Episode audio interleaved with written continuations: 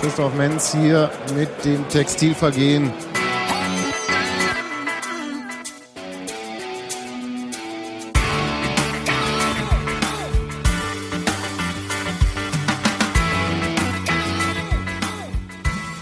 Schönen guten Abend zum Podcast. Es wurde sich gewünscht, dass wir uns nicht immer so gegenseitig ins Wort fallen sollen. Ich glaube, das können wir heute gewährleisten, denn wir sind nur zu zweit und ich habe mir fest vorgenommen, Sebastian ausreden zu lassen. Immer und immer zu. Es fügt mir körperliche Schmerzen zu, aber ich werde dich auch ausreden lassen. Ich glaube nicht daran. Ähm, ich kann ja mal versuchen, die Themen vorzulesen. Mal sehen, wie weit wir damit kommen, bevor du mir ins Wort fällst. Da steht bei mir als aller, allererstes Wildparkstadion. Du warst da, ich habe es nur im Fernsehen gesehen, also würde ich gerne wissen wollen, wie ist es da? Wir wollen eine kleine Stadionheftkritik machen. Die haben äh, einen interessanten Vorspann bzw. ein eigenwilliges Bild in ihrem Stadionheft. Äh, kommen wir später dazu. Und ähm, wir werden kurz die Pressearbeit in Karlsruhe thematisieren, die doch mh, eigentümlich ist. Dann kommen wir zum Thema überhaupt, nämlich zum Spiel. Mm, Union hat in Karlsruhe verloren. Wir haben O-Töne von Uwe Neuhaus, von Thorsten Matuschka und von Michael Parensen. Und du hast mir gesagt, die Geschichte dieses Spiels kann man nicht an den Gegentoren festmachen. Ich halte die aber trotzdem auch für bezeichnend.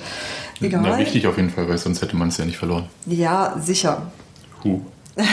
da war er schon, der erste Zwischenquatscher.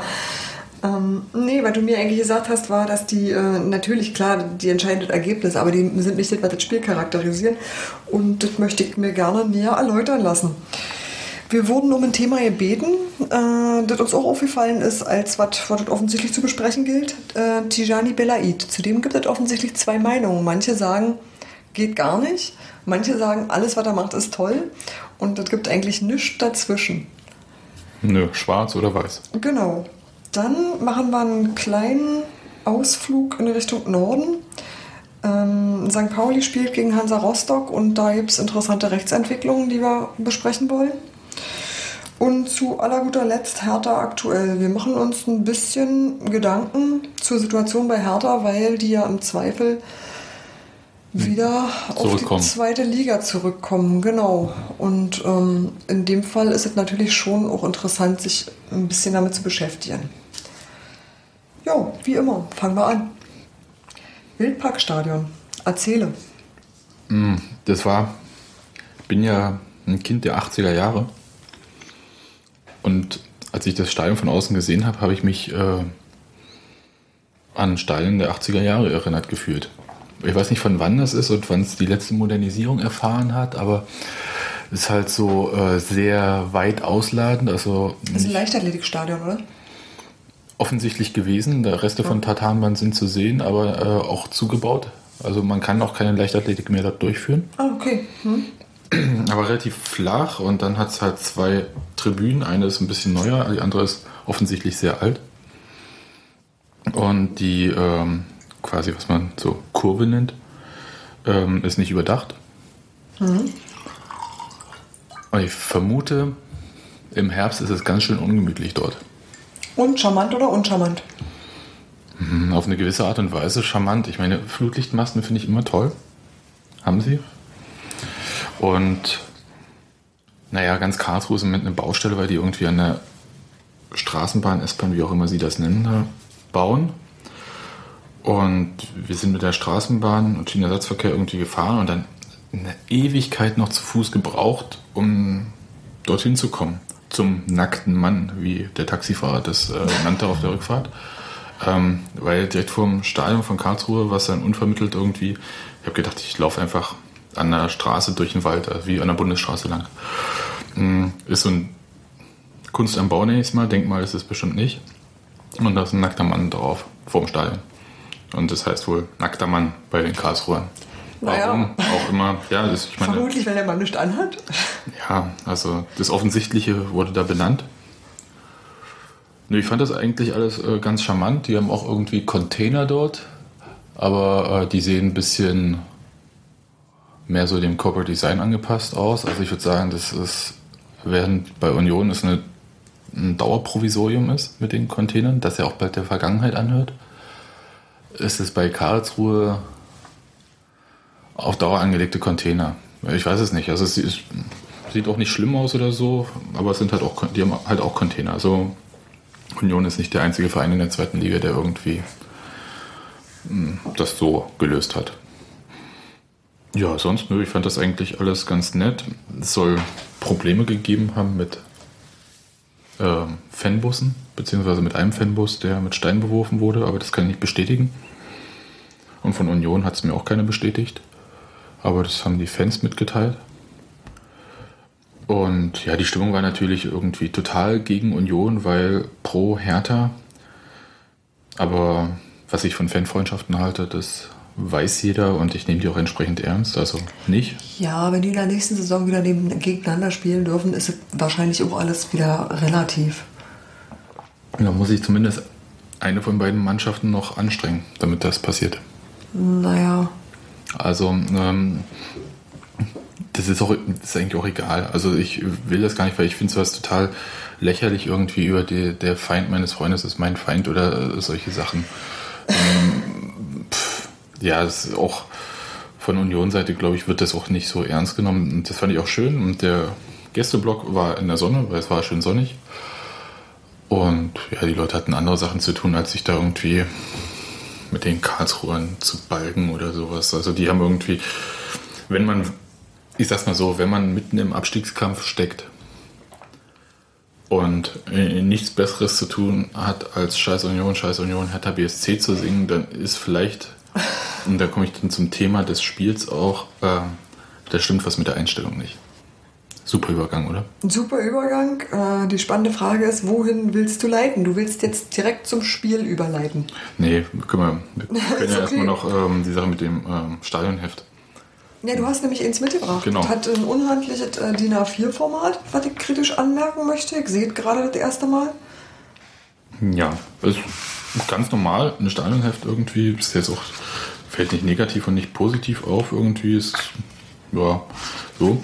Was mir komisch aufgefallen ist, ist irgendwie, es gibt vorne so ein Großwort vom Präsidenten, das ähm, Ingo Wellenreuter.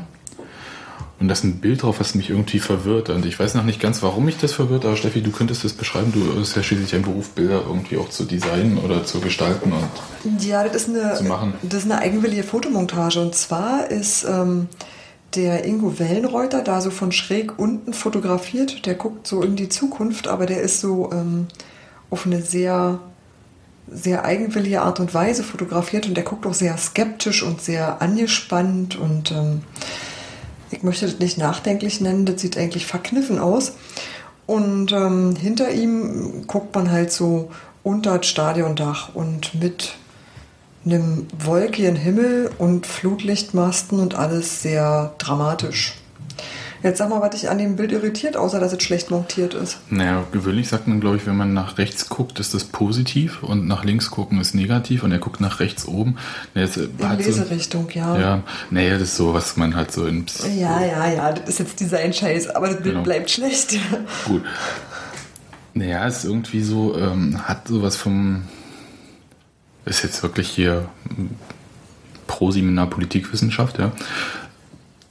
Da gibt es äh, den gutmütigen Diktator äh, bei Politiktheorien und ähm, der quasi den Willen des Volkes beziehungsweise äh, der Bevölkerung ähm, wahrnimmt und in dessen Sinne, auch wenn er nicht vom Volk legitimiert ist, aber in dessen Sinne agiert. Das ist total putzig. Mich erinnert dieses Bild ja tatsächlich an den äh, Michael Preetz, der, der gerade Zeit, also von äh, gerade jetzt. Und ich habe da auch einen Absatz in diesem Vorwort gefunden, der mich noch mehr als äh, dieses Bild an Michael Preetz erinnert hat, nämlich dieses.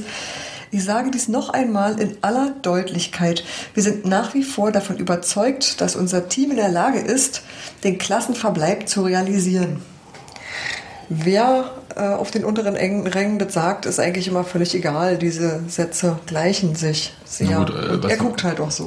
Gut, und was noch so ist, ist halt so ein typisches Politikerfoto. Und da komme ich mal jetzt zur nächsten Nummer.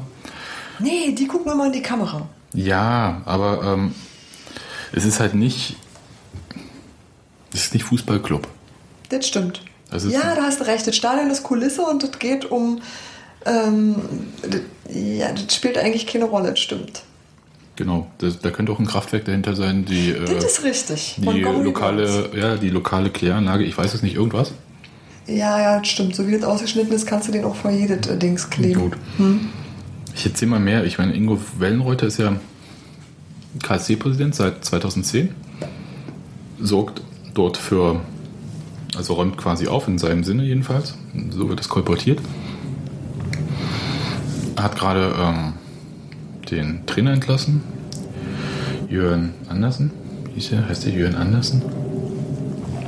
Da fragst du mich Dinge, die ich nicht weiß. Du hast das Google-Gerät. Na, der, der schon bei Karlsruhe, äh, bei Karlsruhe, bei, bei Mainz gescheitert ist. Jörn.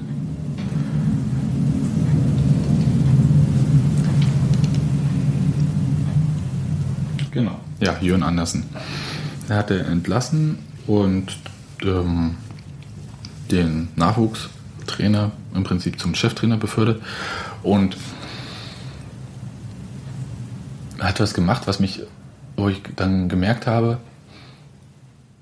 ich bin nicht in Berlin. Also es ist halt ähm, Berlin als quasi große Stadt, Metropole, wo bestimmte Sachen einfach äh, nicht möglich sind. Also wo ähm, Ämterhäufung, Filz, äh, eine Hand wäscht die andere, ich weiß nicht, wie man es nennt, halt äh, anders nur möglich ist, um das mal zu sagen.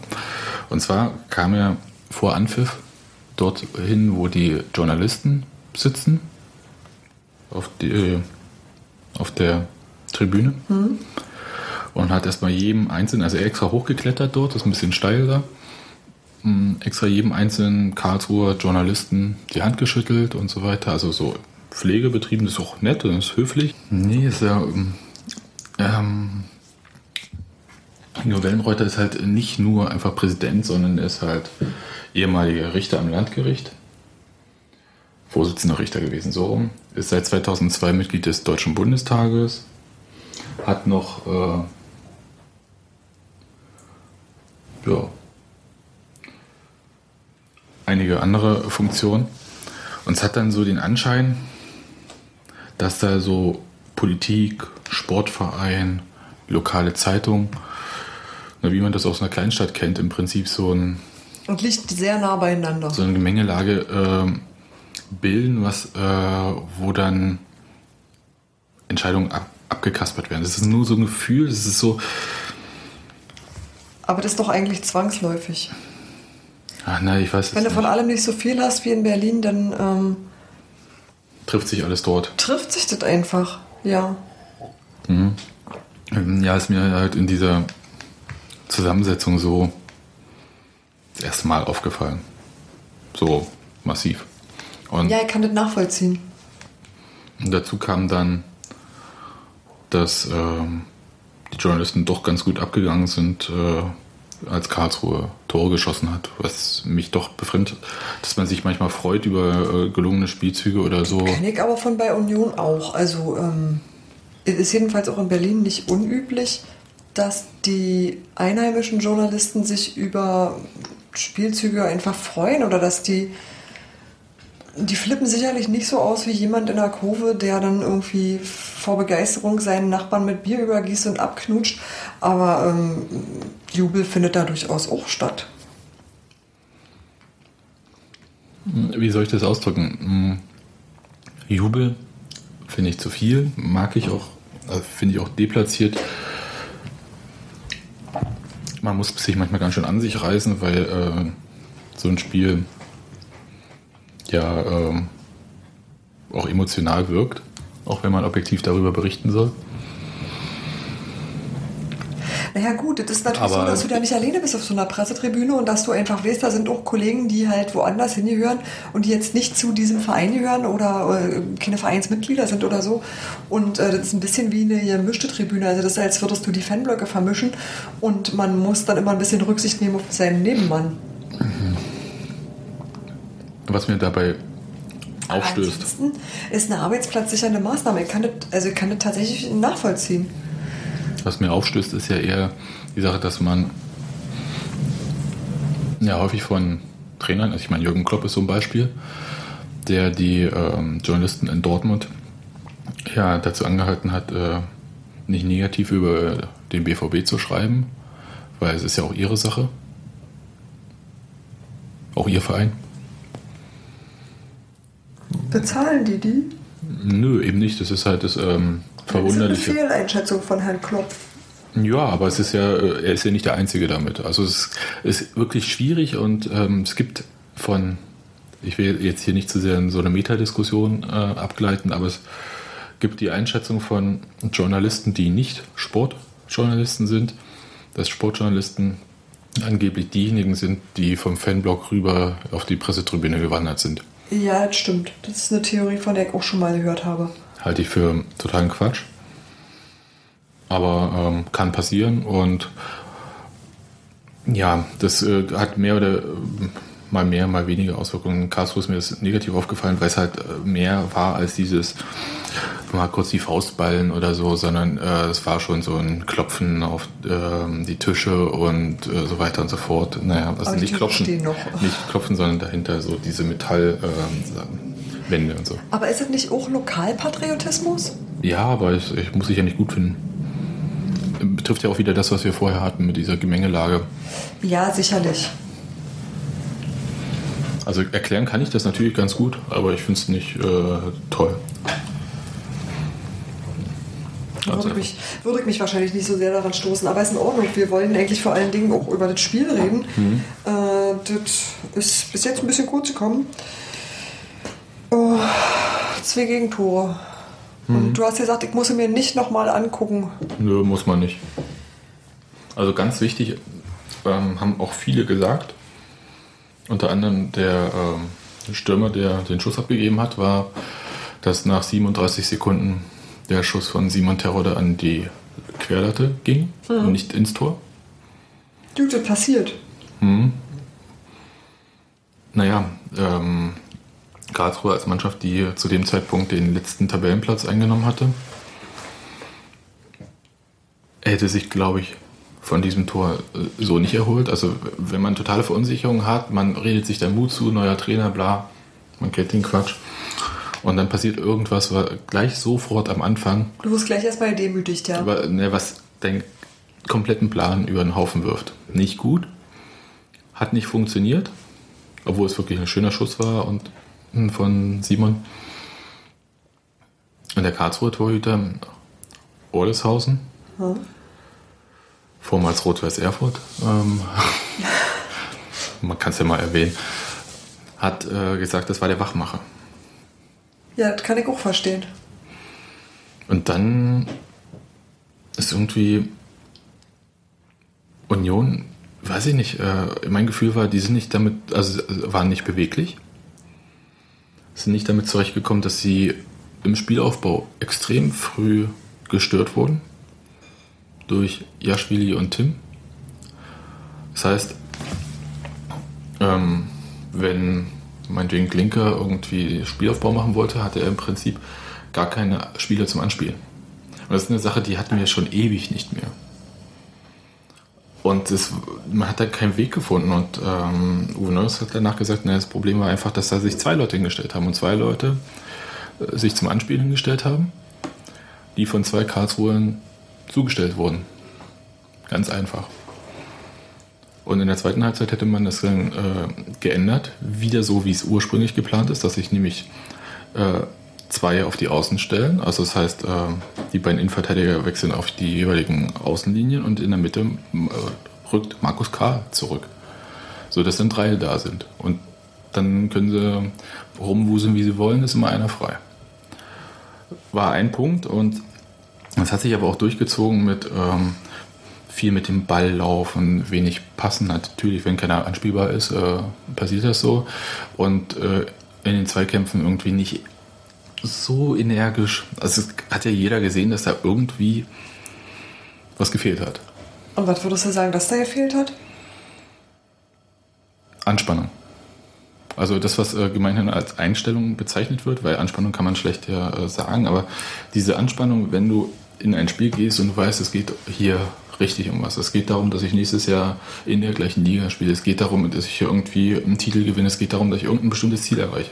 Dieses Bestreben hast du Karlsruhe ja durchaus angemerkt. Otto und Marc Ferzel, die haben um ihr Leben gekämpft. Ja, Wir nicht. ja. Ich meine, das, Ohne den Ton gehört zu haben. das ist doch. Ähm, und dabei war eigentlich sichtbar, das hat das ist ja das, was einen dann irgendwie so ah, aufregt irgendwie. Ja? Also aufregt, aber ähm, wirklich auch fertig macht. Und ich verstehe jeden, der da hingefahren ist und dann sagt, oh nee, das könnt ihr nicht machen. Weil spielerisch war Union hundertmal besser. Ja, ich sehe hier gerade Von der Anlage meisten, auch. Die meisten Ballkontakte, 106 Markus Karl, äh, auf der anderen Seite 58. Ja, kannst auch den Namen nennen, ne? Äh, Groß. Würde ich machen, wenn ich ein, äh, warte mal. Nee. Nee. Charangus. Ach ja, das ist der langhaarige auf äh, links außen gewesen. Genau. Ja, es ist. Also das war das irgendwie die von der Anlage her, von auch von den individuellen Fähigkeiten. Das muss man ja auch mal sagen, wo, wo man jahrelang als äh, Beobachter, Fan von Union immer gesagt hat, die anderen sind individuell uns überlegen und wir müssen das über eine mannschaftliche Geschlossenheit wettmachen. Und fehlt die uns jetzt, die mannschaftliche Geschlossenheit? Ja, die hat gefehlt. Da hat, äh, ja, das, also würde ich sagen, ja, die hat in dem Fall, also, ja, die fanden das am Ende alle doof, natürlich. Und das war unisono, keiner hat das schön geredet, das ähm, wäre jetzt auch äh, kurios gewesen. Und dann fällt dann halt zwangsläufig auch so ein Tor. Also das war schön rausgespielt, aber es war halt, äh, man verliert den Ball, das war, glaube ich, Karl Matuschka, ich weiß es nicht mehr genau, die da irgendwie an den Zweikampf beteiligt waren. Und ähm, dann gibt es einen Pass. Meinst Genau. das erste Tor? Das erste Tor. Genau zwischen, in, da stehen Menz und Stuff. Genau. Und in der Mitte zwischen beiden geht der Pass durch. Und ich glaube dann. Stuff flitzt hinterher und ähm, Ja. schafft es nicht mehr. Hm? Aber diese, dieser Bruchteil zu entscheiden, renne ich hinterher, rennt der andere hinterher, war, glaube ich, dann der Punkt, den äh, Tim da als Vorsprung hatte. Und der hat das mal eiskalt äh, abgeschlossen und wirklich saugut. Äh, Der war auch schneller als Stuff. Also da kann ja auch passieren. Und äh, wie wir heute erfahren haben, ist Stuff ja auch total gehandicapt in diesem Spiel gewesen. Also der Trainer hatte gestern noch wir sind heute am Dienstag. Ne? Am Montag hat der Trainer noch gesagt, hier Stoff ist beim Arzt äh, Tabletten holen wegen Husten und so, also Medikamente und so. Stellt sich ja heute heraus, dass es eine angehende Lungenentzündung ist, die er schon seit zwei, drei Wochen mit sich rumschleppt. Insofern, ähm, ja, mein Gott, also das äh, ist dann auch nebensächlich, ja, dann so ein Spiel, sondern ähm, Junge wird gesund und alles Gute. Aber da Aber es war halt nicht Christian Stuff allein. Nee, also aber ich meine, das ist auch egal, ob das Christian Stuff war oder nicht, sondern das passiert dann, also sowas passiert dann zwangsläufig. Und manche haben zwar fies gesagt, irgendwie der Jaschwili, der rennt die ganze Zeit nur und macht nichts, aber der ist gelaufen ohne Ende. Ich weiß gar nicht, wo der die Kraft hergenommen hat, der alte Mann. Wollen wir mal zur mm, schöneren Illustration die O-Töne einspielen? Wir haben einen mehr als missmutigen Uwe Neuhaus, wir haben Thorsten Matuschka und wir haben Michael Parensen. Ja, die lassen sich auch alle auf einen Nenner bringen, nämlich äh, den Nenner Einstellung. Machen wir mal. Ja, wir haben, wir haben alles vermissen lassen, denke ich, äh, was es ja für ein erfolgreiches Fußballspiel braucht. Haben äh, keine gute Einstellung gehabt, haben, äh, waren nicht bereit, äh, Zweikämpfe äh, zu, in, die, in die Zweikämpfe zu gehen, konnten somit keine gewinnen, waren nicht bereit, Wege zu machen, zu laufen. Ja, insofern äh, haben wir völlig verdient das Spiel verloren. Die Karlsruher wollten, wollten mehr, denen steht das Wasser bis zum Hals, sie mussten. Wir ja, haben gehofft, dass es irgendwie so geht und äh, so gewinnst du halt keine Spiele. Ihr hattet aber auch schon ein bisschen Pech, ne? Ja, aber natürlich haben wir Pech, aber auf der anderen Seite äh, geht ja nicht. Ich meine, du kannst ja nicht. Ich glaube, also mit Pech hat es heute nichts zu tun gehabt. Wir, waren, wir haben es selbst verbockt. Wir waren einfach nicht, nicht gut genug oder wollten nicht gut genug sein, so heute. Heute hat der, der Wille gefehlt, der Biss gefehlt, um, um hier drei Punkte mitzunehmen. Genau, gerade erste Halbzeit war es eine Vollkatastrophe von uns. Wir haben ja, richtig schlecht hinten rausgespielt, gar nicht ins Spiel gekommen. Bei jedem Standard äh, ja, eigentlich einen Zweikampf verloren. Und äh, im Moment ist es natürlich so, der Gegner kommt mit dem ersten Ball, mit dem ersten Angriff nach vorne und haut uns im Moment immer, immer natürlich rein. Ne? So war es natürlich heute auch genauso. Trifft den Ball perfekt, dann ist das kurze Eck. Und dann läuft es natürlich äh, so ein Rückstand hinterher. Das ist natürlich gegen so eine Mannschaft, die sowieso dann tief stehen, ist es noch schwieriger natürlich, äh, dann dagegen anzukämpfen und anzulaufen. Äh. Aber wir haben es äh, definitiv erst Halbzeit richtig, richtig schlecht gemacht. Und ich denke, zweite Halbzeit hat man es gesehen, dass wir, dass wir unbedingt wollten. Und ja, hatten natürlich auch etliche Chancen, denke ich, zweite Halbzeit. Haben leider das 1-1 nicht gemacht. Dann, wenn du das 1-1 machst, egal in welcher Situation, dann denke ich, wird es bei denen nochmal flatterig, äh, weil die, müssen, die mussten unbedingt gewinnen. Ja, wir haben unsere Chance nicht gemacht. Und Fakt ist, dass wir, wenn wir so auftreten wie in der ersten Halbzeit, dann werden wir nicht mehr vier Punkte holen. Und dann müssen wir uns alle gegenseitig anschieben und uns in den Arsch treten. Und jeder wieder das äh, ja, abrufen, was er kann. So wie es teilweise zweite Halbzeit war. Das war okay, denke ich, von der Art und Weise. Aber so müssen wir halt von Anfang an in solche Spiele gehen. Und wenn wir es nicht machen, dann werden wir nicht mehr vier Punkte holen. Ärger, man kann auch in Karlsruhe verlieren. Das ist ja nicht so schlimm. Die ärgern nur die erste Halbzeit. Wenn wir erste und zweite Halbzeit so spielen wie die zweite Halbzeit, dann sage ich, okay, kann alles passieren. Ähm, Nicht das nötige, Quäntchen Glück vom Tor gehabt oder Chancenauswertung ja nicht so gestaltet, wie wir uns das eigentlich vornehmen, aber mich ärgert das maßlos, dass in der ersten Halbzeit ein Schlendrian drin war, den wir eigentlich nicht mehr zulassen wollen. Das ist von der Mannschaft jetzt nicht bösartig oder gewollt oder äh, mutwillig so, so, so gemacht und haben sich vorgenommen, sondern das entsteht, wenn man die Situation hat, in der wir im Moment stecken. Und dann versucht man vieles mit äh, spielerischen Dingen zu lösen. Äh, allein die Tatsache, dass wir bei Standardsituationen trotz Längenvorteils, ich glaube nicht einmal an den Ball gekommen sind, das drückt schon vieles aus. Und da muss sich jeder an die eigene Nase fassen und sich überlegen, ob er wirklich alles dafür getan hat. Und ah, das ist ein Punkt, der, der ärgert einen immer maßlos. Und Uwe Neuhaus sagt halt so, jetzt nicht. Und wie jetzt denn? Naja, mit 100 Prozent. Aber Uwe Neuhaus hat ja das gleiche Problem, ähm, dass er irgendwie den Leuten klar machen muss, also den Spielern, ähm, dass das hier nicht ein äh, sanftes Auslaufen ist und abtrainieren oder äh, vorbereiten auf eine lange Sommerpause, sondern ähm, dass hier ein neues Spielsystem eigentlich eingespielt werden sollte. Davon haben wir uns ja die letzten Spiele doch irgendwie so ein bisschen verabschiedet.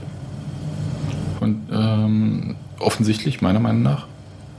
Das heißt, ähm, also nicht gewollt, sondern aber das, was auf dem Platz zu sehen war. Und dass die Spieler ja auch darum spielen, im nächsten Jahr weiter bei Union zu spielen. Das ist der eigentliche Punkt. Also an und für sich sollte der Konkurrenzkampf auf allen Positionen stark genug sein, um dass die Leute sagen, ich möchte aber ganz gerne hier bleiben. Und ich möchte doch spielen. Naja, ist er aber nicht. Also zum Beispiel Innenverteidigung, wo, wo, was ist da für ein Konkurrenzkampf zwischen, Gut, Daniel Göhlert hat verlängert und wird voraussichtlich nicht mehr spielen. Ahmed Madouni. Ähm, wie verlängert? Nee, der war, der hatte in der letzten Saison. Der Ja, bis 2013 hat er Vertrag und Amit Maduni auch. Genau. Hm. Also die sind dabei, Albert. Nö. Nein, Glaub ich meine nicht. dass die in der Startelf stehen. Ich denke allerdings auch nicht. Dass sie in der nächsten Saison noch dabei sind, glaube ich nicht. Daniel Göhlert denke ich schon, Ahmed Madouni denke ich nicht. Ist auch egal. Hat jetzt überhaupt auch ja nicht mit dem Nein, Thema aber- an sich noch Sinn. Aber Konkurrenzsituation. Der, es gibt keine Konkurrenzsituation, die ähm, Ahmed Maduni oder Daniel Göllert irgend da reinhaut, sondern normal, wenn alle fit sind, spielt im Moment in der Innenverteidigung Michael Parensen neben Christian Stoff und im Zweifelsfall Christoph Menz. Und dann an Position 4 und 5, und das ist zum Thema Konkurrenzsituation, stehen Daniel Göllert und Ahmed Die sind sicherlich schlechte Beispiele in dem Fall, muss man tatsächlich sagen. Aber es geht ja, es geht ja weiter. Oh, links defensiv, rechts defensiv. Wer, Marc Ferze, Patrick Kohlmann, welche Konkurrenten haben Sie? S- Simon Terodde und Silvio, welche Konkurrenten haben Sie? du meinst, der Einzige, der noch eine Konkurrenz hatte bis vor kurzem, war Thorsten Matuschka? Und Christopher Quiring mit Patrick Sonny. Und Ja. vielleicht Shinidu Idee. Je nachdem, wo man den einsetzt. Markus Karl hat eigentlich auch keinen Konkurrent. Der Einzige, der irgendwie überall spielen kann, ist äh, Micha Parensen. Da kann man natürlich sagen, Micha Parensen ist der Konkurrent von allen Spielern. Von allen. Außer von Jan Glinker. Aber das schafft er auch noch. Nee, jetzt ehrlich, also ich will jetzt hier nicht äh, irgendwie da, das schlecht reden, aber ich äh, tue mich schwer, da, äh, ernsthafte Konkurrenzsituationen zu sehen. Und die Spieler sind ja jetzt nicht so, dass sie sagen, nein, das stimmt alles nicht, sondern sagen, hm, wir müssen uns äh, motivieren und äh, appellieren, Trainer appelliert an die Ehre, wie, dass man halt im Abstiegskampf fair sein möchte und so weiter und so fort. Gut, das sind halt immer so ein bisschen, das sind ja so ein bisschen Phrasen, aber wenn man jetzt sagt, es geht darum, ähm, einfach Geld zu erwirtschaften, weil Fernsehgeld ist ja nicht nichts. Geht ja auch um die Spieler für Geld, Punktprämien und so. Genau. Markus Karl hat gesagt, nö, daran denkt er nicht. Und ähm, wär, er wäre auch falsch auf dem Platz, wenn er irgendwie da spielt und nur das Geld im Kopf hat. Ich kann mir auch irgendwie, ich kann mir irgendwie schwer vorstellen, dass ich auf den Platz gehe und sage, jetzt gewinne ich mal, weil dann kriege ich so viel Geld, sondern es ist eher so, ich will sowieso gewinnen und wenn ich äh, gewinne und Geld kriege, ist geil. Um es jetzt mal kurz auszudrücken. Aber ich bin kein Fußballprofi. Na, wer von uns ist das schon? Mich hat noch nie jemand dafür bezahlt, dass ich Fußball spiele, höchstens dafür, dass ich nicht spiele. Auch nicht schlecht. Mir hat man nicht mal das angeboten. Ähm, Uwe Neuhaus sagt, gegen Aue wird es von selbst. Wegen quasi Derby-Charakter. Siehst du das auch so? Naja, ne, er sagt halt, ähm, was für die Mannschaft spricht, ist, dass sie halt nach einem, so einem schlechten Spiel, davon gab es ja einige mal äh, in der Saison, immer eine Reaktion gezeigt hat. Und dann geht es noch quasi Derby, also ob man das mag oder nicht mit diesem Ostderby, das ist jedem sein, selbst überlassen. Aber da läuft das von alleine. Ja, das ist definitiv ein Heimspiel. Das können wir mal festhalten, ohne uns zu weit aus dem Fenster zu lehnen. So ist es. ja, also ja, läuft von selbst. Ne? Wird man sehen, wer dann noch auflaufen kann, nachdem sich irgendwie Silvio ja nicht erholt hat von seiner Sprunggelenksverletzung. Der musste die Belastungsübungen abbrechen. Quiring fällt weiter aus. Naja, Quiring trainiert mit der Mannschaft, weißt du, also ob der weiter ausfällt. Nur, Ich frag dich, der, trainiert voll, der, trainiert voll mit der, der trainiert voll mit der Mannschaft. Ähm, ist privat nach Karlsruhe mitgefahren, um die Mannschaft zu unterstützen. Hm? Also nicht mit Mannschaftsbus oder ach, Mannschaftsbus, die sind ja sowieso geflogen, aber ähm, ja, also vielleicht könnte er spielen. Ja, wichtig bei Christopher Quiring sagt, der Trainer jedenfalls ist, dass er sich selber fit fühlt. Also was alle vermeiden wollen, ist, dass er wie in Aachen Zu früh anfängt. spielt, verletzt wird, also sich verletzt und rausfliegt. Das heißt, ähm, kann auch sein, dass er nicht spielt. Aber die Wahrscheinlichkeit ist jetzt ähm, relativ hoch, da Patrick Sunny sich die fünfte Gelbe abgeholt hat in Karlsruhe und ausfällt. Ja. Nee, als andere Personalie. Tijani Belaid. ja, kam in der zweiten Halbzeit. Allerdings als dritter Einwechsler. Ja, ich weiß, die berühmte 85. Minute Einwechslung. Das war diesmal ein bisschen eher. 83.. 83. Hm. Wir haben Wetten abgeschlossen. Erzähl mal. Nee, also es war tatsächlich so, dass es ähm, zu Tijani Belaid tatsächlich exakt zwei Meinungen gibt. Einige sagen, den will ich überhaupt nicht sehen und der hilft der Mannschaft nicht im geringsten. Es gibt einige, die sagen, wenn immer er gespielt hat, ist unglaublich präzise, unglaublich gut und hilft sofort weiter. Äh, nur diese beiden Standpunkte werden, soweit ich sehe, vertreten. Und ähm, es gab mindestens ebenso viele Leute, die gesagt haben, wir finden den zwar gut, glauben aber, dass der raus ist, weil der so selten gebracht wird, dass wir nicht mehr daran glauben, dass der sich, äh, dass der eine Zukunft hat bei Union. Und deshalb wird er halt nicht zur 60. oder 70., sondern als dritter Einwechsler in der 83. gebracht. Naja, ist schwierig und eine vernünftige Aussage dazu kriegst du vom Trainer nicht, Aus naheliegenden Gründen. Weil es halt eine Baustelle ist und äh, der Trainer äh, gibt über Baustellen eigentlich vor allem dann Auskunft, wenn sie beseitigt sind Genau. oder abgeschlossen sind, wie auch immer. Und ich hatte ihn auch nach Belaid gefragt, vor allem weil vor dem Spiel bei der Pressekonferenz hat er gesagt, naja, er hat ja noch zwei Tage Zeit, sich zu präsentieren. Durch die ähm, räumliche Nähe der Spiele jetzt alle ist ja normales Training kaum möglich, sondern es ist ja im Prinzip nur noch Regeneration und so. Du meinst die zeitliche, nicht die räumliche. Ja, ja. Ich war gerade eben, warte, hä? Genau. Finden die jetzt alle in Berlin statt? Die sind alle, ne die haben jetzt alle Stadien nebeneinander hingestellt. Genau. Nein, äh, zeitliche Nähe natürlich. Und offensichtlich hat äh, Belaid es nicht geschafft, in den zwei Tagen von der Pressekonferenz bis zum Spiel, wo noch ein bisschen äh, an Spielform geübt wurde, sich dem Trainer zu, ähm, anzubieten. Also sich Werbung so zu präsentieren, dass er unumgänglich ist. Gut. Und zu Recht verweist der Trainer darauf. Ähm, wieso sollte ich jetzt Tusche rausnehmen? Und dafür Belaid spielen lassen, wenn Tusche äh, präsenter und besser ist in seiner, seiner Meinung nach? Und da hat er ja recht. Und er sagt auch, und ich, das sagt der Trainer selten direkt, er sagt aber auch, ähm, das medial dann auch, äh, würde er zu Recht auch äh, aufs Korn genommen werden, wenn er aus diesen Gründen seinen Kapitän rasiert. Klar, das ist natürlich das, was man dabei eben nie aus, dem Augen aus den Augen verlieren darf, dass Tijani ja immer heißt Tusche nein. Oder heißt es das zwingend? Nö, eigentlich nicht. Ähm, er könnte auch hängende Spitze spielen. Das ist jetzt äh, meiner Meinung nach. Aber hat er nicht. Gut. Mehr kann ich dazu nicht sagen. Also ich meine, es hat ED übernommen. Es ist halt so, dass äh, Belaid nicht besser als ED oder Tusche eingeschätzt wird. Äh, damit kann man einverstanden sein oder nicht. Man kann, vielleicht ist es auch so, dass man sich mehr von Belaid erhofft hat. Vielleicht hat man nicht erwartet, dass Tusche sich so präsent zeigt. Was auch immer. Es ist jedenfalls kein riesiges Risiko. Äh, Ich meine, der hat einen Vertrag bis Saisonende. Nee, als Risiko wird er, glaube ich, ganz allgemein von niemandem angesehen. Ähm, Ist halt körperlich, ist er der Liga vielleicht nicht gewachsen. Woran machst du das fest? Also, wie gesagt, ich habe zu wenig von ihm gesehen, deshalb kann ich da nur fragen. Ich, deswegen sage ich auch vielleicht, weil ich, sehe- ich sehe natürlich auch nicht viel von ihm. Ja, ja. Also was, was sehe ich denn? Ähm, Spielformen sind ja unter Ausschluss der Öffentlichkeit, werden trainiert. Und im Spiel sehe ich Belaid ja genauso viel Auch wie viel ihr alle.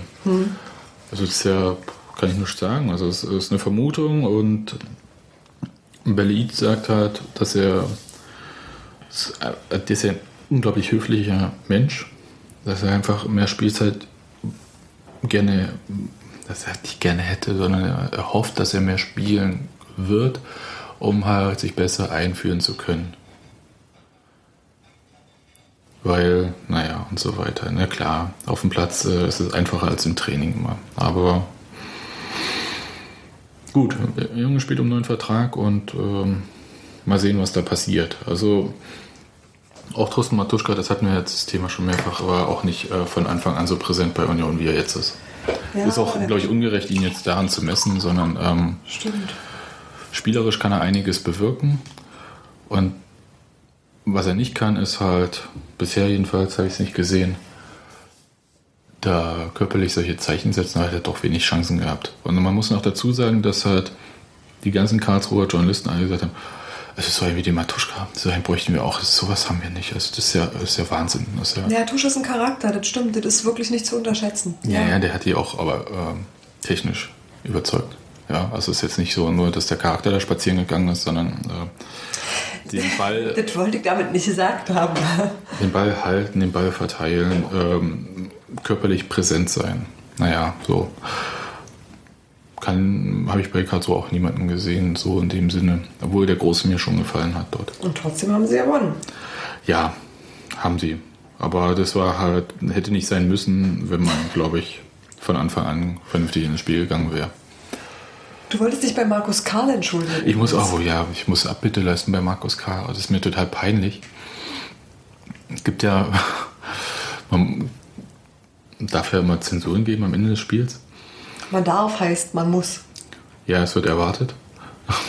Ja, es steht jetzt nicht in meinem Arbeitsvertrag drin, aber ja. Das, und das ist eigentlich, habe ich schon mal irgendwie erzählt, dass es äh, eher komisch ist und ich das eigentlich nicht mag und viel lieber irgendwie zwei, drei Sätze zu jedem Spieler ähm, sagen würde, wie das in der FUVO gemacht wird. weil es einfach dem Spielgeschehen vielleicht mehr gerecht wird, als einfach da so eine Note hinzuklatschen.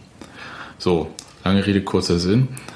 Ich habe Markus Karl eine 4 gegeben, weil ich mache immer so Plus und Minus, das machen viele so, Plus gelungene Sache, Minus nicht gelungen, äh, damit man halt am Ende des Spiels ungefähr so einen Eindruck hat, was war, weil man sich natürlich nicht jeden Spieler über die gesamte Spielzeit ja, angucken kann, merkt. Und dann guckt man am Ende so drauf und äh, hat sein Gefühl, sieht nochmal das, was man da so aufgeschrieben hat, guckt nochmal seine Notizen durch, was da so an Zweikämpfen oder Aktionen war, was man so mitschreibt während des Spiels, alles. So, und bei Markus Karl sind mir irgendwie, ich weiß nicht warum, nur verlorene Zweikämpfe im Gedächtnis geblieben. Da spricht die Statistik andere Worte. Das ist nämlich genau das Problem. Ich habe danach auf der Zugfahrt gucke ich auf diesen äh, Statistikzettel und sehe, also das, was du vorhin schon vorgelesen hast, mit 106 Ballkontakten, also fast doppelt so viel wie der beste Karlsruhe und 73 Prozent gewonnener Zweikämpfe. Und 73 Prozent heißt ja äh, nicht 75 Prozent, was drei von vier Zweikämpfen heißt, sondern es müssen schon mehr gewesen sein. Ja, ähm, tut mir leid, Markus, das war ein Fehler von mir, die vier. ist, ja, aber ich denke, der nimmt das auch nicht so wichtig, Ja. hoffe ich doch. Ja, hoffe ich eigentlich auch jedes Mal. Ja, aber es gibt ja auch äh, Spieler, die Wert auf diese Zensuren legen. Insofern. Also die das auch Ja, ja, ernst nehmen. Und das kann ich auch verstehen, weil manche Sachen, man fühlt sich dann ungerecht behandelt oder Wird man ja auch mit einer Zahlwurst immer ungerecht behandelt. Ja, jeder war in der Schule und wurde 12 oder 13 Jahre auch so behandelt. Kommt man auch mit klar, aber das ist halt, wie gesagt, ähm, da gibt es auch Kriterien und ähm, bei den Sachen gibt es keine festgeschriebenen Kriterien, das ist richtig. Genau, das meine ich. Dann wollte ich nur sagen, also Markus Karl nochmal, tut mir leid. Themenwechsel. Ganz abrupt, ganz woanders hin. Ja, geh- weg, weg aus Karlsruhe, ne? Weg äh, aus Karlsruhe, genau, Richtung Norden. St. Pauli, Hansa Rostock. Da gab es ein vergleichsweise interessantes verwaltungsgerichtliches Urteil. Ähm, es gab, dem vorausgegangen ist eine Polizeiverfügung, die es ermöglicht hat, die Gästefans, nämlich die Rostocker in dem Fall, vom nächsten Spiel äh, Rostock gegen St. Pauli in, in Hamburg auszuschließen. Und äh, wir dachten ja alle, diese Art des Ausschlusses habe sich erledigt. Weit gefehlt. Der Unterschied ist, hier sind die handelnden Personen andere. Also das ist nicht der DFB, der sagt, Gästefans dürfen nicht, sondern es ist die Polizei, die sagt, Gästefans dürfen nicht. Die Polizei will, sagt erstmal sollen nicht. Und das wurde dann gerichtlich bestätigt. okay, Ja, ne. das macht keinen Unterschied. also, Gut, äh, du hast dir das durchgelesen. Äh, wie hat die Polizei das begründet? Ja, ich fand es irgendwie, ja, die haben letzten Endes gesagt, Gefahrenabwehr, das ist eine Gefahrenlage, derer wir nicht Herr werden können, zumal gleichzeitig andere Veranstaltungen sind. Äh, Im Grunde genommen war es ein Eingeständnis dessen, dass man eine Sache nicht im Griff hat. Und sagt einfach, da kann eine Veranstaltung nicht oder nur eingeschränkt stattfinden, weil die Wir Polizei nicht handlungsfähig sind. nicht handlungsfähig ist. Im Grunde genommen genau das. Ist Gefahrenabwehr nicht etwas, was man prinzipiell immer irgendwie bringen kann? Ja. Das Erstaunliche ist halt, dass man das, ähm, gut, okay, äh, Rostock und St. Pauli haben eine Vorgeschichte. Das unterscheidet das auch ganz, ganz deutlich von ähm, dem Spiel Eintracht Frankfurt Bei- bei Union, äh, die in dem Sinne äh, keine solchen Ausschreitungen und schon gar nicht in dem Rahmen und auch sonst überhaupt ja nicht vorher zu bieten hatten, sodass man das da wohl schwer hätte argumentieren können. Und ähm, so ein Gericht hat letzten Endes als Auswertungsgrundlage die Polizeiberichte und kann sich da dann sicherlich darauf verständigen.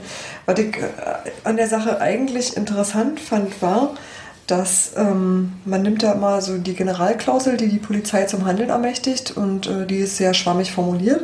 Was man dabei aber immer machen muss, ist, man macht eine Verhältnismäßigkeitsprüfung. Ähm, und das bedeutet letzten Endes, dass die Maßnahme, die man ergreift, die muss einen legitimen Zweck verfolgen. Das hier Gefahrenabwehr, also das ist jetzt nicht so schwer. Die muss aber vor allen Dingen auch ein geeignetes Mittel sein. Und ähm, da kann man sich natürlich, gerade nach dem, was man in Berlin gesehen hat, fragen, ob es tatsächlich ein geeignetes Mittel ist, zu sagen, den Gästefans dürfen keine Karten verkauft werden. Pauschal vor allem. Genau. Pauschal dürfen denen keine Karten verkauft werden. Also, äh, das ist, wie gesagt, man hat in Berlin gesehen, dass das eigentlich überhaupt nicht geeignet ist, sondern dass man damit letzten Endes die Kontrolle abgibt, also die Gefahrenlage verschärft und nicht verbessert, wenn denn eine besteht. Man gibt es also gänzlichst in die Hände der Fans, die sich da entweder vertragen oder nicht vertragen, weil man die nicht mehr unterscheiden kann. Insofern kann man durchaus fragen, ob das Mittel geeignet ist. Und äh, das Zweite ist, das Mittel muss erforderlich sein. Erforderlich heißt, es darf kein milderes Mittel zur Verfügung stehen. Das ist die spannende Frage natürlich, was mildere Mittel sein könnten. Wir hatten das thematisiert und haben gesagt, es gibt auf jeden Fall Alternativen dazu. Ob die milder sind oder nicht, Naja, ist doch ganz klar. Also da, da muss ich jetzt mal einhaken. Äh, als, mir fällt sofort als milderes Mittel ein, Meldeauflagen für Leute, die zum Beispiel A, Stadionverbot haben, die meinetwegen kann man ja sonst die heranziehen. Man Polizei hat, bekannt sind. man, hat, man hat diese Zentraldatei Gewalttäter Sport, äh, wo 13.000 äh, Personen registriert sind. Auf welche Art und Weise, lasse ich mal dahingestellt, aber sind da registriert. Denen kann man Meldeauflagen erteilen. Man kann äh, äh, beim über das Fanprojekt, über die Rostocker Polizei und so weiter und so fort sich die Leute greifen und äh, die davon abhalten, äh, nach Überhaupt dahin zu fahren. und das geht relativ einfach, weil 2006 wurde zum Beispiel auch nicht die WM in Deutschland einfach verboten. Ja. Ja, das ist halt genau das. Äh, Und äh, das gleiche passiert äh, jetzt bei der Europameisterschaft in Polen der Ukraine. Da gibt es auch für die bekannten Personen Meldeauflagen. Man kann ein milderes Mittel zur Meldeauflagen ist ja die Gefährderansprache vorher. Das Genau. wird ja häufig dann äh, gemacht. Das kann man machen. Jetzt ist es so, dass es wirklich kurios ist, dass äh, in Hamburg im Prinzip überlegt wird, ob man die gleiche Aktion wie in Berlin macht mit den, also mit den Rostockern, das gleiche, was die Unioner mit den Frankfurtern gemacht haben. Was, wie gesagt, da gibt es diese Vorgeschichte, deswegen ist das nicht so einfach. Und äh, ein zweiter Punkt, der jetzt so unsere Argumentation ein bisschen aushebelt, ist, bei Union sind Karten frei verfügbar. Bei St. Pauli ist es schwer, Karten zu bekommen. Also es ist jetzt nicht so, dass da irgendwie jetzt noch 10.000 Karten für das Spiel im Verkauf sind und die Rostocker sich da einfach bedienen können oder die St. Paulianer, sondern für jeden Rostocker, der ins Stadion möchte, müsste ein St. Paulianer draußen bleiben. Das ist so ein Punkt, ähm, schwierig. Aber ich halte das Ich finde es eigentlich nur interessant, dass ein Gericht in der aktuellen Entscheidung, die ja wirklich von gerade dieser Tage ist, äh, an einer Tatsachenerkenntnis komplett vorbeischrammen kann, die erst eine Woche vorher sich zugetragen Man hat. muss aber dazu sagen, dass ähm, was der DFB entschieden hat, eine politische Entscheidung ist. Es ist ja keine Entscheidung, die das Sportgericht getroffen hat, sondern es ist äh, der DFB äh, mit dem Kontrollausschuss hat gesagt, wir werden das nicht mehr beantragen. Diese Strafen sind immer noch möglich. Ja, davon rede ich nicht. sondern aber der DFB hat einfach gesagt, es ist unpraktisch. Es ist auf jeden Fall eine politische Entscheidung und keine Natürlich. juristische. Natürlich. Und ähm, der zweite Punkt ist, den man bei der Sache vielleicht auch nicht vergessen darf, dass die, dass Hamburg schon immer und jeder, der mal zu einem Auswärtsspiel bei St. Pauli gefahren ist, auch mit Union, wo es im Prinzip keinen Stress gibt, weiß, was die Hamburger Polizei dort auffährt. Das heißt, es gibt in Hamburg so ein Klima, wo man sich als Innenpolitiker über eine ja, sogenannte Law and Order Politik ähm, profiliert. Für Ordnung sorgen. Mehr ist besser. Ja, Schillpa Schillpartei, ich sag mal so, gab es in Hamburg. Hm. Ähm, ja, mehr ist mehr, neue Wasserwerfer, bla, keine Ahnung was. Ähm, jedenfalls, also Hamburg meine, sie ist sind ja, einfach nicht arm genug. Nee, es ist äh, einfach, während in Berlin zum Beispiel man ja einfach auch eine andere Situation hat in der Stadt und sagt, im Normalfall ist die Policy in Berlin so, dass man sagt, man hat ja auch so Situationen wie den 1. Mai, Ja, na klar. wo man ständig mit Gefahrenabwehr kommen könnte. Dafür wird es aber erstmal nicht besser. Und ähm, man hat die Erfahrung gemacht, dass es billiger ist, zu deeskalieren. Ist erstmal aufwendiger, aber im Endeffekt ist es billiger. Ja, aber mit anderen Worten, hätte dieses gleiche Spiel sich an anderer Stelle zugetragen, wäre eine solche Entscheidung einfach nicht zustande gekommen. Naja, man könnte noch fragen, also es ist jetzt, sind einfach Fragen, die man sich so stellt. Also einerseits ist es politisch gewollt. Also Gibt es ein Klima in dieser Stadt? Ich würde, ich würde sagen, ja. Äh, müssten jetzt Hamburger sagen, wie sie es sehen. Äh, Der zweite Punkt ist, dass man sich noch hinterfragen kann, wer hat es denn eigentlich angestrengt? Weil die Polizei ist natürlich jetzt nicht irgendwie irgendein Behördenapparat, der völlig äh, objektiv ähm, agiert, sondern das sind einzelne Personen, die Entscheidungen treffen. Und die haben manchmal auch Doppelfunktionen. Kennen wir aus Berlin, wo der Abschnittsdirektor, nee, Polizeidirektor, genau, ähm, der auch für Union zuständig ist oder war, ich weiß gar nicht, ob es aktuell noch ist, gleichzeitig hoher äh, Gewerkschafter bei der Gewerkschaft der Polizei ist. Und natürlich dann halt ähm, Einsätze auch an sich reißt und die selber leitet und dann halt auch interessanterweise, das war vor dem Dresden-Spiel, wo die Polizei selber keine Informationen rausgegeben hat über die Zahl der Beamten. Habe ich vorher bei der Polizei angerufen und so weiter und so fort und habe auch, ähm, also nicht direkt nur die Pressestelle, sondern halt auch ähm, andere Kanäle genutzt. Und äh, hat man gesagt, nein, auf keinen Fall geben wir Daten raus dazu, weil ähm, natürlich äh, polizeitaktische Gründe kann man immer sagen, aber in dem Fall war klar, äh, wir wollen hier nicht verraten, was wir vorhaben und wie und so weiter und so fort. Und ominöserweise konnte aber die Gewerkschaft der Polizei die genauen Zahlen rausgeben. So, und dann kann man eins und eins mal zusammenzählen. Und ob das in Hamburg vielleicht auch der Fall ist, müsste halt jemand vor Ort mal recherchieren, wenn er Zeit hat. Mir fehlt da die Zeit dafür. Aber das sind halt so Punkte, die man mal bedenken kann, was so, wer noch Interesse haben kann. Wer hat denn Interesse an so einer Verschärfung?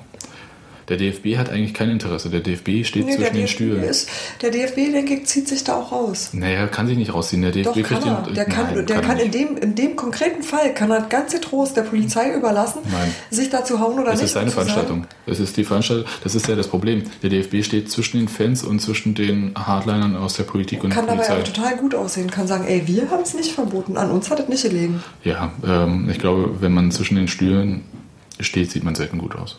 Aber es ist jetzt, ist jetzt einfach meine Wahrnehmung, du hast eine andere, ähm, wird man dann sehen. Ich glaube nicht, dass der DFB daran interessiert ist, dass, oder die DFL auch, dass das eigene Produkt als nicht massentauglich dargestellt wird. Ha. Aber jetzt große Verbrüderungsszenen zwischen äh, Rostockern und St. Pauli-Fans erwartet man eigentlich nicht, oder? Also, Äh, Eine rein also könnte, könnte es geben, was irgendwie witzig wäre und auch diese ganze äh, Feindschaft ad absurdum führen würde.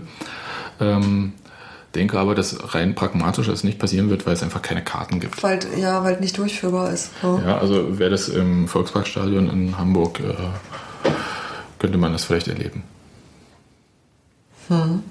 Weil nichts eint mehr als ein gemeinsamer Feind. Ja, ja, klar, das, genau das war meine Überlegung auch. Ja, wer sich ähm, mit der juristischen Auseinandersetzung ein bisschen näher beschäftigen will, publikative.org hat gerade aktuell einen total spannenden Artikel dazu drin und äh, magischer FC-Blog möchte ich auch jedem ans Herz legen. Verlinken wir aber auch in den Shownotes. Machen wir.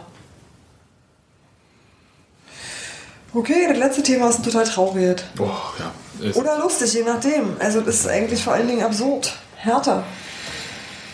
Naja, erstmal ist es traurig, ja. Also es, ähm, man kann jetzt so härter persönlich stehen, wie man möchte, aber man wünscht doch eigentlich keinem Verein, äh, dass er absteigt, wieder aufsteigt und äh, dann alles super läuft und dann das totale Chaos ausbricht. Die haben die. Rückrunde verkackt letzten Endes. Ne? Nee, naja, nicht nur, ne, auch schon vorher. Aber das, äh, so weit will ich gar nicht gehen, sondern ich würde nur mal auf den letzten, das letzte Spiel, das habe ich im Stadion gesehen, und das ganze Tara da hinterher, was da war, eingehen. Interessant war zu lesen. Zu lesen war ja vor allen Dingen, Michael Preetz sagt nichts.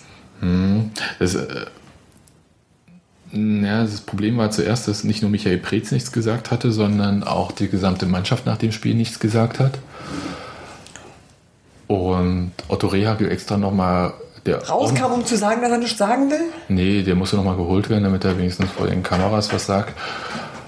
Ähm, aber da, damit das, äh, macht das Arbeiten von Journalisten schwerer, aber es, macht, es verunmöglicht es ja nicht. Ja, es ist halt, man hat zwar keine frischen Stimmen, aber nun gut. Äh, man kann ja trotzdem Texte schreiben und seine Eindrücke und so weiter und so fort. das alles- Spiel ja trotzdem gesehen. ja, also das macht es jetzt, wie gesagt, das macht es halt schwerer, aber es macht es nicht unmöglich. Und ähm, ich stand selber da irgendwie eine Weile in dieser Mixzone und habe irgendwie auf Hertha-Spieler gewartet, die alle irgendwie vorbeigegangen sind. Schweigend. Es wäre halt praktisch gewesen, hätte man einfach gesagt, wir sagen nichts. Ja, ich bin immer noch der Meinung, wenn man einfach gesagt hätte, Leute, ihr versteht, das Spiel war jetzt so wichtig für uns. Wir haben äh, ein tolles Spiel geführt, im Prinzip ähm, Wahnsinnschancen rausgespielt und irgendwie, wir wissen selber nicht warum, 4-1 verloren und wir müssen uns jetzt erstmal sammeln, weil wir haben nur noch sechs Spiele, um irgendwie den Klassenerhalt zu schaffen. So, das muss nicht mal ein Spieler sein, das reicht, wenn das äh, Vereinsvertreter erzählt und dann ist gut und dann ist es eigentlich auch abgehakt, ist dann schon so nicht der Stimmung zuträglich.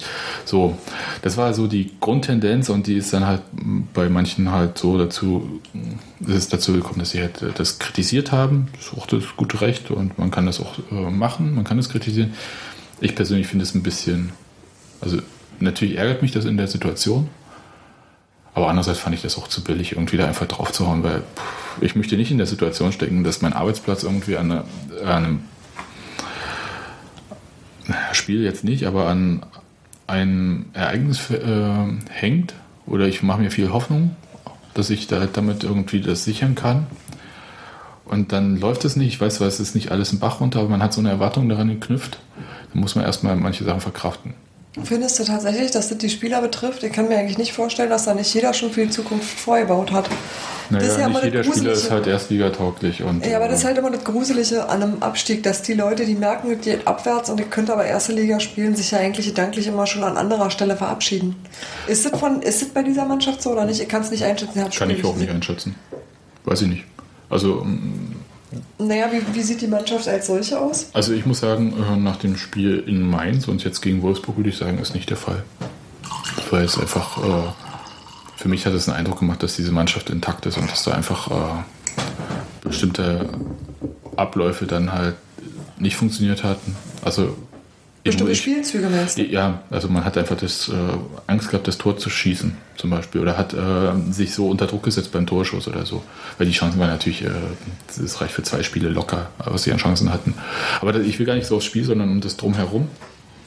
Ähm, es war auch nicht, also es war auch keine wirklich feindliche Stimmung, also so riesen Pfiffe oder so gab es auch nicht im Stadion. Es war so, war schon so, dass die Fenster, also so was so Osko war, schon erbost war, aber es war jetzt auch nicht, äh, es war nicht so Köln-Niveau, um das mal so zu sagen. Das war ohne jetzt böse zu sein, aber es Man war jetzt wollte ja, niemanden körperlich beschädigen. ja, also es war jetzt nicht so, dass da eine Blockade vom Bus war oder irgendwie Mannschaft zu einem Gespräch gestellt wurde, hatte man ja bei Hertha auch schon diese Saison. Es war einfach eine, so eine Enttäuschung greifbar, weil man eigentlich wirklich ein gutes Spiel gemacht hat. Klingt immer blöd bei einer 4-1-Niederlage, aber Union hat ja auch mal 4-0 gegen Fürth verloren und das war ein gefühltes 4-4. Insofern äh, Ja, wird man das ja ähm, irgendwie so ein bisschen nachvollziehen können. So, das eigentlich Kuriose war dann, also gab es eine Pressekonferenz, da war der Manager auch nicht dabei und so weiter und so fort. Und äh, am nächsten Tag, Manager bei der PK nicht dabei, üblich oder unüblich? üblich, Ja. Aber am nächsten Tag gab es dann halt, ähm, Einen offenen Brief. Eine Ansprache. naja, also es gab eine, ein Lebenszeichen von Michael Preetz auf der Vereinswebseite. Ich habe das auf der Rückfahrt aus Karlsruhe gelesen und dachte kurz an einen April-Scherz.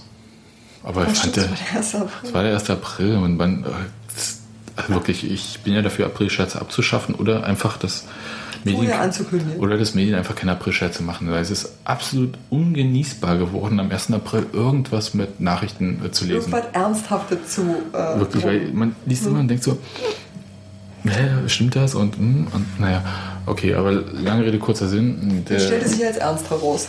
ja, und ich, ich finde es halt immer noch nicht schlimm, äh, was er da gemacht hat. Es ist halt nur, ähm, vielleicht lese ich mal vor, so ein bisschen was. Und zwar war so, ich denke immer positiv, war so die Überschrift und Liebe Hertha-Fans, hier spricht Michael Preetz und ich wende mich nach der Freude von Mainz sowie der Enttäuschung gegen Wolfsburg an Sie als Geschäftsführer Sport unseres Bundesliga-Vereins. So, und dann bringt er so auf den Punkt Hertha-Fans Bundesliga, was ihm wichtig ist. Das sind halt so, so seine Kernpunkte, die er deutlich macht. Und alles schön und gut und es ist auch sein gutes Recht, da so eine Mitteilung zu machen. Was ein bisschen kurios war, äh, war dann irgendwie da unten die Medienvertreter fragen und dann bringt er Fragen, ist Hertha jetzt schon abgestiegen? Wie gehen sie mit dieser Situation um? Keiner weiß, welche Medienvertreter fragen oder ob es wahrgenommene Fragen sind, ist auch egal. Ähm, was, es hat so, und es haben dann auch, ähm, es wurde dann auch so aufgenommen, hat er sowas von Michael Preetz äh, und hält sich mit sich selbst. Der fragt sich vielleicht auch, wie auch immer, aber es ist so äh, ein bisschen komisch rübergekommen und daraus wurde dann halt äh, Gaga-Interview und so weiter. Es wurde halt sehr kritisch medial aufgenommen. Und das finde ich dann halt ein schwierig. Also man muss es halt irgendwie. Aber es ging ja auch in die nächste Runde. Also das ist ja diese, dieser seltsame Text war ja nicht der einzige seiner Art. Es folgte ihm ja noch ein weiterer, der sich darüber beschwert oder sich die Medien darüber beschwert haben. Ja, aber das ist ja nicht mehr Michael Preetz in dem Nee. Sinne, aber es ist ja, ich will noch bei dem bleiben, weil es halt so, ähm, ist wieder so eine Metadiskussion und vielleicht schärft das auch mal so die Sinne. Ganz häufig werden ähm, die Medien, und damit meint es aber meistens ja äh, Zeitungen, Fernsehen, Rundfunk, irgendwie sowas, Ja, aber nimmt immer die Frankfurter Werden- Allgemeine Zeitung aus. werden immer als vierte äh, Gewalt bezeichnet. Und in dieser ganzen Theorie ist äh, nicht möglich, dass äh, ein Objekt der Berichterstattung einen direkten Kanal benutzt, nämlich seine eigene Webseite in dem Fall. Und das hat Hertha gemacht und das ist äh, total normal. Hat Union schon gemacht, hat Bayern München gemacht. Ich Dafür erinnere mich. Ich erinnere mal an den offenen Brief an die BZ, als es um die Torwarttrottel ging bei Union. Das ist völlig Ähm. richtig. Dafür hat man solche Kanäle. Ich erinnere auch an, und das ne, mache ich äh, lieber danach nochmal kurz, äh, was, äh, was eigentlich ein bisschen kurios war, war eigentlich diese Interviewform. Das ist, das ist eigentlich kurios, dass äh, ein Manager eine Stellungnahme auf der Website abgibt, ist völlig okay und der hätte das auch einfach so machen können. Diese, dieses Interview hat so ein bisschen äh, äh, skurril gewirkt. Ja, deshalb, weil oben drin steht, Fragen von Medienvertretern letzten Endes. Ja, die ja in dem Fall. Also das war so, ich glaube, das war bestimmt total gut gemeint. Also, und ähm, da hat äh, vielleicht nicht ganz so gut funktioniert. Auch bei den Fans kam das jetzt nicht so super an, wenn man so die Kommentare auf der Facebook-Seite von Hertha als Grundlage nimmt. Okay, die habe ich nicht gelesen. Wenn man sie als Grundlage nimmt, ja, das war nicht nett, was da stand. Ich sag mal so, es waren Missfallung, Missfallensbekundungen. Hm, Ich habe eine Vorstellung, ohne dass ich jetzt Details wissen möchte. So, und der Nachklapp war dann irgendwie einen Tag später. Und da fing es für mich an, wirklich kurios zu werden. Also, dass man so einen Text schreibt und sich dabei meinetwegen vergaloppiert, ist in Ordnung. Dass man dafür Spott er erntet, wenn man erst gar nichts sagen will und dann plötzlich ausführlich zu fiktiven Fragestellungen nimmt, ist eigentlich auch relativ naheliegend. Also, das sind alles so Dinge, die ich nicht absurd finde. Was ich aber wirklich absurd fand, war, ähm, wie der Pressesprecher dann äh, von Hertha darauf reagiert hat. Peter Bohmach selber ja Genau. langjährig äh, Journalist gewesen. Ja, Nennt dann halt auch die Publikation, die er nicht gut fand, BZ Bild und andere. Ähm, und hat dann so, dazu stelle ich festgeschrieben, also Ah, Stefan Raab, das ist nicht mein Mettbrötchen. Michael Preetz hat sich vor dem Spiel gegen Wolfsburg im Fernsehen zur Begegnung geäußert. Zweitens, Michael Preetz hat sich nach dem Schlusspfiff gegen Wolfsburg dazu entschieden, am Samstagabend keine Fragen zum Spiel zu beantworten, weil er dieses hochemotionale Spiel für sich verarbeiten und, Anführungszeichen, eine Nacht darüber, Anführungszeichen, Ende schlafen wollte. Drittens, Michael Preetz hat sich dann am Sonntag auf der Homepage zum Spiel gegen Wolfsburg und zur aktuellen Situation geäußert. Viertens, Michael Preetz stand den ganzen Sonntag über für telefonische Anfragen zur Verfügung. Ausschließlich der Vertreter des Kicker Sportmagazins Steffen Rohr hat mit Michael Preetz ein telefonisches Interview geführt. Fünftens, als Pressesprecher des Vereins beantworte ich die an mich gestellten Medienfragen in Bezug auf Hertha BSC. Und dann gibt es eine detaillierte Auflistung, was angeblich am Samstag und Sonntag äh, bei Michael Pritz stattgefunden hat. Also so Teamsitzung, Weißlauf, welcher Journalist hat wann angerufen und so. So, und jetzt wollte ich nochmal bringen, wa- was noch so ein Punkt ist, der vergleichbar ist, als diese ähm, Stasi-Nummer mit Dirk Zingler war. gab es bei Union etwas ähnliches, dass äh, das Archiv bemüht wurde, wo festgestellt werden sollte, dass irgendwann der Aufsichtsrat doch gewusst hat, dass der Zingler äh, beim Wachregiment gedient hat. Was in dem Fall eigentlich völlig nebensächlich war. Aber da wurde halt auch wirklich sehr viel Energie darauf verwendet, das zu beweisen. Ja, was du da beschreibst, ist eigentlich, dass man sich in Details verbeißt. Also ist das für dich ein Zeichen dafür, dass man nicht genau weiß, wie es weitergehen soll? Also es wirkt immer so hilflos, wenn man anfängt, solche detaillierten Auflistungen zu machen. Mag für außen, glaube ich, so sein. Und andererseits muss man immer bei solchen krisenhaften Situationen bedenken, dass jeder da so eine, seine eigene Sicht darauf hat. Und Natürlich. wenn man, wenn man in einem Verein zum Beispiel ist, äh, dann in solchen Situationen vermehrt bestimmt auch das Gefühl hat, dass egal was man macht, alles gegen einen verwendet wird. Und man versucht irgendwie sowas wie Theo 20er hat es mal Kommunikationsherrschaft genannt. Das ist ein unglücklicher Begriff, trifft es aber, glaube ich, ganz gut. Naja, Dass man versucht, ähm, äh, wieder Herr der Lage zu werden. Also, dass man quasi das ähm, Meinungs-, das Ruder, das die Meinung bestimmt, äh, wieder an sich reißt. Mm, Das wirkt eigentlich immer wie eine Rechtfertigung vor allen Dingen. Und das, obwohl man eigentlich gar keine Rechenschaft schuldig ist. Das ist nämlich, ich glaube, das ist das Kernproblem und es geht Genau. auch vorbei an, ähm, weil es richtet sich direkt an Journalisten, wird aber über die Fans gespielt. Ist so ein bisschen, Man spielt über Bande, ne? ja, aber es ist halt, ich weiß gar nicht, wie, wie kommt denn das bei einem Fan an? Der kann ja überhaupt nicht überprüfen, ob das stimmt, was da steht und was nicht, weil, wie gesagt, da fehlen halt ein paar Anfragen auch äh, in der Auflistung von Peter Bombach, die man geflissentlich vielleicht mit Absicht nicht reingemacht hat, damit es nicht so aussieht, als ob da mehr wäre. Ich bin mir nicht sicher, ob man nicht eigentlich, also ich bin mir mal nicht sicher, wen man eigentlich versucht zu erreichen. Ähm, natürlich will man den eigenen Fans gegenüber ein anderes Bild abgeben, aber es ist, glaube ich, auch mehr als das, weil ähm, man versucht natürlich auch andere, also darüber hinaus Meinungsträger zu erreichen und irgendwie Dinge richtig zu stellen. Aber man erreicht im Allgemeinen mit so einer Aktion eher das Gegenteil. Also Also ich halte die Aktion für richtig, die Durchführung für unglücklich. Also das heißt, äh, ich wie macht man sowas richtig? Naja, indem man, also ich fand zum Beispiel, die Hertha hat es schon mal gemacht. Da ging es um, auch so ähnlich wie bei Union mit den Torwart-Trotteln, war das auch so eine Art Gegendarstellung auf der Website, die man dann aber einen Tag später wieder runtergenommen hatte, weil man sich gesagt hat, okay, jetzt reicht's, das haben jetzt die Leute, die es sehen sollten, haben es gesehen. Ich erinnere mich, ich weiß aber nicht Ich mehr, weiß, was ich weiß auch nicht mehr, was da anders war, aber ist auch äh, egal. Da, da ist man relativ souverän und ich hatte eigentlich immer den Eindruck, dass ausgerechnet Hertha teilweise unerträglich professioneller Haufen ist.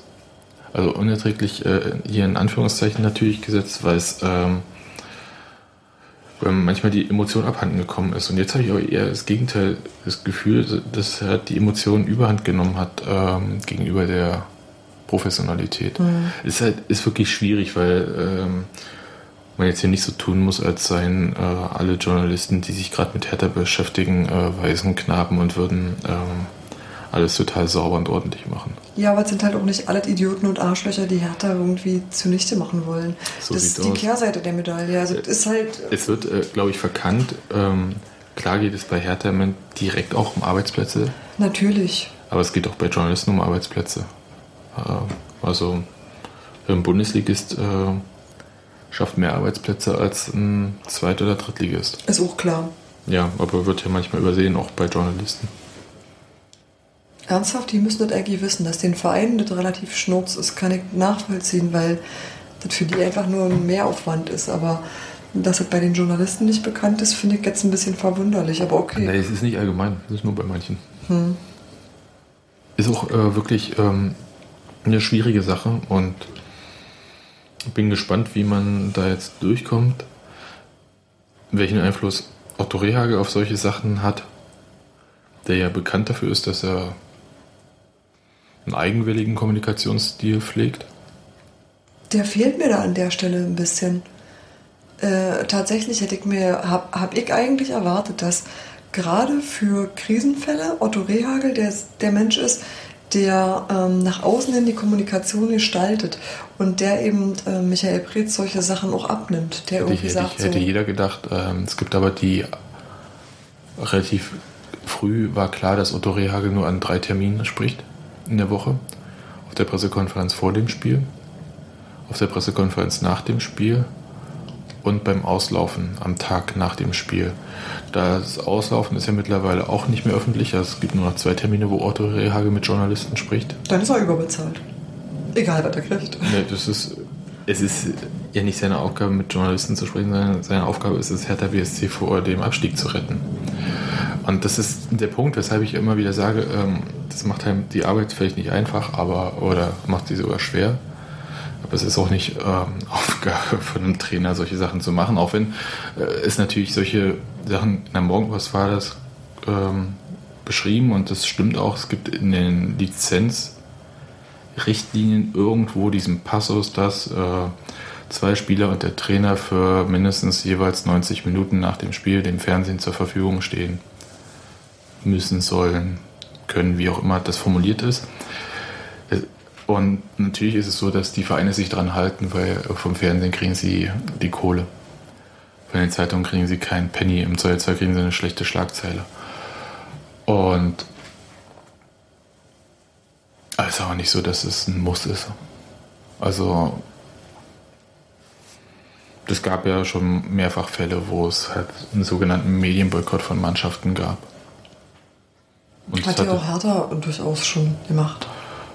Ich glaube ja, auch, Ja, stimmt. Ich äh, erinnere mich daran. dunkel, aber auch andere Mannschaften. Also es ja, das, die Außendarstellung von Hertha ist einfach nur unglücklich und äh, was mich ein bisschen so stört oder äh, ist halt so, dass ein Bild transportiert wird von dem Chaos Club Hertha BSC, der eigentlich so gar nicht ist oder auch war. Vielleicht ist es jetzt, ich kann es jetzt nicht so sagen, aber es ist jedenfalls nicht der Chaos Club aus den 80er oder 70er Jahren, also wo ein Trainer vorgestellt wird und dann gesagt wird, nee, du bist jetzt nicht mehr Trainer, ach doch, du willst doch wieder Trainer sein, jetzt haben wir aber schon einen anderen Trainer und äh, also so Trainer für einen Tag, ja. Ähm, Gab es ja alles bei Hertha in den 70ern. Ähm, das ist ja jetzt nicht mehr der Das ist Fall. auch nicht der Eindruck, den es auf mich macht. Nee, das aber auf uns in Berlin, aber auf äh, Leute außerhalb von Berlin macht das äh, Okay, gut, mag sein, das kann ich nicht beurteilen. Aber okay, muss man jetzt sehen, wie es weiterläuft. Hertha hat ein straffes Restprogramm. Und von meinem Gefühl her geht es für den Verein echt erstmal um die Relegation. Erstmal, dass sie die schaffen. Gut, wenn wir dabei bewenden lassen. Ja, lassen wir dabei bewenden. Ich werde Okay. jetzt hier so eine, ich habe, kann ich noch sagen, ich habe mir so eine Dose Carlsberg geholt. Oh. Da steht limitierte Fan-Dose drauf und H-Ho-He Grauenhaft. mit, nee, blau-weiß, nicht grau. Ähm, Grauenhaft. blauen Wiederhole. Ja, ich, ich mag Karlsberg überhaupt nicht, Niemand mag das. richtig. Aber ich habe gedacht, ähm, was kann ich dafür tun, dass Berlin weiter einen Bundesligisten hat? Und Ist dir echt ein Anliegen? ja, ist mir ein Anliegen. Weil du auch mal Bayern München in der Stadt haben willst? Auch. Nö, ist einfach, ähm, der Grund ist, also viele erzählen ja von Stadtmeisterschaft und zwei, Stadtmeisterschaft 2.0, ach, was weiß ich, irgendwie. Derby ist geil, finde ich auch. Aber ich möchte kein Derby mehr in der zweiten Liga sehen. Dann lieber noch fünf Jahre warten, zehn Jahre warten, was auch immer. Also jeder so seinen persönlichen Horizont, äh, wann die perfekte Zeit für den Aufstieg von Union ist. Aber dann lieber äh, auf Augenhöhe und nicht irgendwie die große Hertha in der zweiten Liga und der kleine erste FC Union in der zweiten Liga, sondern Der große erste FC Union in der großen ersten Liga. ja, Das ist auch eine Wunschvorstellung von mir, aber dass du deswegen jetzt diese, also was auch immer da, also trinken möchtest, da soll Karlsberg drin sein in dieser. Also ich, ich mach's jetzt vielleicht haben einfach. wir ja Glück und das hat nur ein Hund drin gepullert. Boah. Hm. Macht die mal medienwirksam auf. So. Uiuiui. Und jetzt kann eigentlich nichts mehr schiefgehen. Euer Klassenhalt ist so gut wie gesichert. Okay, Ich sag mal Prost. ich trinke mal was Vernünftiges. Zum Wohl. Und ähm, der nächste Podcast kommt schon bald. Nach dem Aue-Spiel, was am Donnerstag ist, also Freitag, nehmen wir den Podcast auf. Und dann Wir arbeiten Ostern. wir arbeiten die Wir ganze werden aus der Zeit. Kirche ausgeschlossen. Ach nee, da sind wir ja nicht drin. Tschüss.